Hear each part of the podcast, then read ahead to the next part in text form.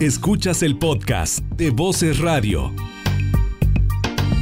Hola, buenos días, buenas tardes, buenas noches, a la hora que nos estés escuchando. Yo soy Eduardo Ojeda. Regálame unos minutos porque quiero hablar acerca de un asunto que no puedo dejar de observar. Y es esta extraña obsesión por tener un cuerpo escultural de estándares absurdos. Estamos de acuerdo que las figuras delineadas están bien, son bellas, dignas de observar, provocan deseo, pero lo que verdaderamente embellece un cuerpo es el alma que lo sostiene, que lo hace resplandecer en una envoltura entera, aquello que avellanta la mirada, que lo hace magnético, atractivo y en conjunto se convierte en una obra de arte. Lo que es preocupante es la forma en la que estamos viendo la vida en la actualidad y la forma en la que idealizamos el amor como producto de un cuerpo. Quien dijo un te amo por un cuerpo, lo que quiso decir es me quiero acostar con tu carne. Es un te amo artificial.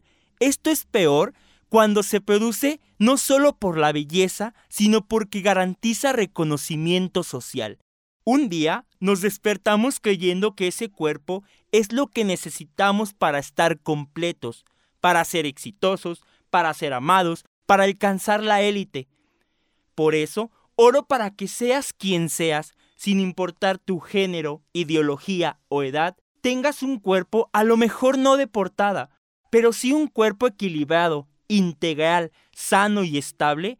Y si de paso logras lo escultural, te felicito, porque has hecho lo suficiente para elevarte a lo extraordinario. No necesitas cambiarte nada, reducirte nada ni aumentarte nada. Eres más que una opinión, más que un estándar, más que una foto retocada. Así que ámate, ámate tanto que no dejes espacio para las dudas. Eres más que un cuerpo, te elevas mucho más allá de la carne.